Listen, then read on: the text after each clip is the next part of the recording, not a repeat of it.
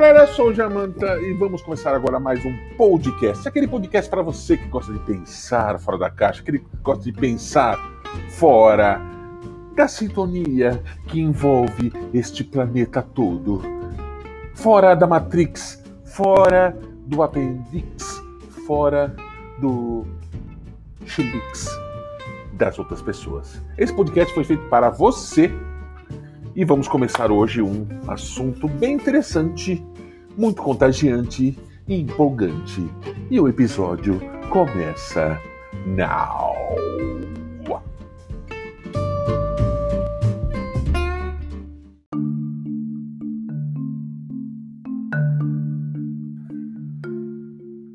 Bom, galera, hoje vamos falar sobre os quadrinhos do Jamanta. É saiu o tão sonhado, esperado, imaculado quadrinho do Jamanta, aonde eu, junto com um grande profissional, um grande desenhista, estamos elaborando quadrinhos para as crianças pintarem, gibi. Pintarem foi bom, hein? Gibi para as crianças lerem, coisas construtivas, coloridas, e que vão de encontro com esse mundo cinzento que estamos vivendo nesse momento. Nesse momento estamos vivendo por uma fase muito terrível. Se você está comigo no dia 28 de maio, às 7h20 da manhã, é claro que você não está, porque eu estou fazendo esse podcast agora. Mas se você está ouvindo, seja lá em 3.242, em 7.913, vai ficar para você e marcado na história, que é para isso que serve as redes sociais. Bom, o quadrinho do Jamanta, ele é nada mais, nada menos que vivências, vivências é, de hospital, vivências presenciais, de histórias maravilhosas que aconteceram ao longo desse tempo, que venho desenvolvendo a arte de palhaçar dentro de um quarto de hospital. E o primeiro quadrinho, ele relata sobre um garoto muito, muito, muito, muito, muito, muito, muito, muito, muito bravo. A gente estava passando de quarto em quarto e desde que entramos, adentramos em um. E o palhaço, ele nunca entra olhando para a criança, ele entra olhando para o teto, para o ar, como se fosse um bobalhão, que ele é mesmo. E com o cantinho do olho a gente observa. E eu vi que a criança ficou chateada. Não gostou da nossa presença ali. Mas a mãe, muito esperançosa, disse: Por favor, não vou embora. Por favor, fica, fica, tal. Então eu fiz um pedido para esse garoto e eu falei assim: Olha, você pode pedir o que você quiser o que você quiser que a gente vai realizar o seu pedido. Aí ele olhou com aquela cara desconfiada e disse: O que eu quiser? Eu falei: Sim, o que você quiser, qualquer coisa. Então ele olhou para mim e falou assim: Eu quero empinar pipa. Aí eu olhei para o Chique Chique, que olhou para o Zoom, que olhou para a Joaninha. E agora? Então, mais que depressa, fizemos uma reunião e eu fui para fora. Eu falei, me dá dois minutinhos. Fomos lá para fora, peguei uma faixa de enrolar a cabeça, de enrolar braço, de enrolar perna, enrolei na minha cintura, peguei uns esparadrapos, colei no meu traseiro e entrei de novo no quarto. Dei a faixa para ele em uma ponta e estiquei e fiquei na outra ponta. Então eu disse: Vamos lá, eu sou a pipa. Então ele começou a me dibicar e eu fui dibicando para lá e para cá. E ele foi me enrolando, e eu fui para perto, ele soltando a linha, eu fui para longe, até que o zoom veio e cortou. Aí eu me soltei e fui batendo nas coisas na parede e a criança entrou na gargalhada. Esse foi o primeiro, a história do primeiro quadrinho do Jamanta. Para... E uma coisa da hora é que a corrente do bem, ela funciona. Então, é, quando eu fiquei, eu fiquei muito emocionado, né? Fiquei muito emocionado quando vi esse quadrinho. Então eu mandei para todos os meus amigos, falei, olha só que lindo meu quadrinho, meus quadrinhos, minha revistinha ficou maravilhosa. E um amigo, um grande amigo, que eu tenho que citar aqui, o Diogo da Mosaico, ele falou, você já tem quem imprima para você? Aí eu falei, não, ainda estou vendo. Ele falou assim, deixa comigo. Ele disse com essas palavras: Parece que você adivinha a hora de mandar as mensagens. Eu estava precisando ouvir isso porque a nossa vida passa e a gente não ajuda ninguém. E, meu Deus, eu quero ajudar nisso. Já falei com outro cara de uma gráfica, ele não queria me cobrar, eu também não queria, eu queria, eu queria pagar e não deixou. Então, eis que se fez 4 mil 4 mil revistinhas. E o que o Jamanta vai fazer com 4 mil revistinhas? Ele vai levar nas comunidades carentes, ele vai levar nos orfanatos, ele vai levar, quando puder, nos hospitais e nas creches.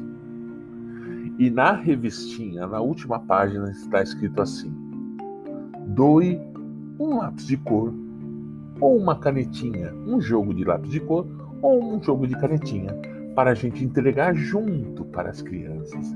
Isso foi uma ideia do Diogo que eu achei sensacional. É isso. Essa é a história da primeira revistinha do Jamanta. A segunda revistinha já é um gibi. Isso aconteceu no quarto 303. Essa história é uma história de arrepiar. Estava nós, eu, Chique Chique Zoom, em mais uma aventura no hospital e eis que surge uma dúvida na minha cabeça. O porquê o quarto 303 é sempre fechado? Por que, que o quarto 303 estava sempre fechado? Por quê? Então, eu fui perguntar para a diretora do hospital e falei: Olha aqui, me, me responda uma coisa. Por que o quarto 303 está sempre fechado? Ela falou assim: Não, aquele quarto é um. O hospital tem uma. Tem uma cisma que é, é um. Esse, o hospital ele tem um, uma eu esqueci a palavra, mas o hospital ele não quer que esse quadro, porque todas as pessoas que foram para lá morreram. Todas as pessoas que foram para lá com uma dor na unha, com uma dor no cílio, com dor no cabelo, morreram. Então o quarto tem uma, lembrei, uma superstição e deixou o quarto fechado. E eu falei, nossa. Falei, olhei para o Zoom, olhei para o Chique Chique e falei, mas nós somos palhaços desbravadores. Vamos lá para o terceiro andar. Aí chegamos no terceiro andar e tem dois, dois, duas alas, a, a, ala esquerda e a ala direita. E nós fomos para a ala direita, onde estava o quarto 303. Quando chegamos ali, eu vi uma mulher entrando no quarto. Eu falei, ué, como assim?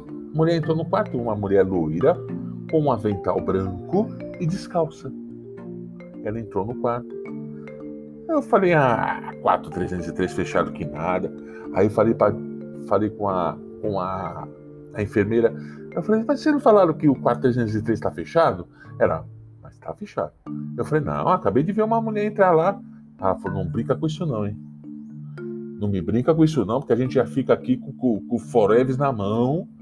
Não, né? não brinca com isso não. Vai, vai, vai fazer visita, vai fazer visita, não brinca com isso não. Eu olhei para o Chique Chique o Zoom e eles estavam meio que.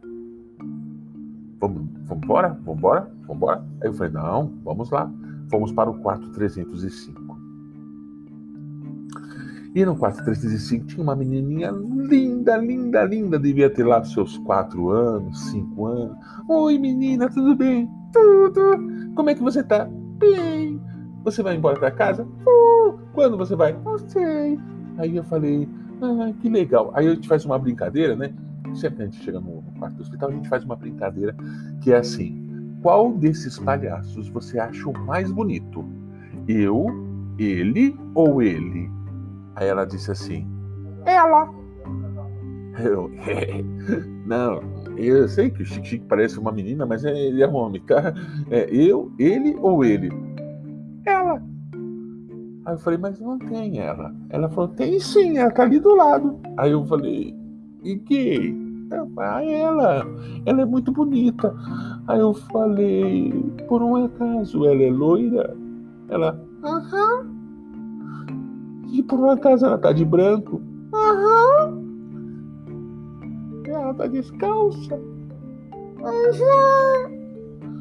Aí eu falei, ó, o tio já vai, tá? O tio já vai, porque o tio tem que fazer outras visitas, tá bom?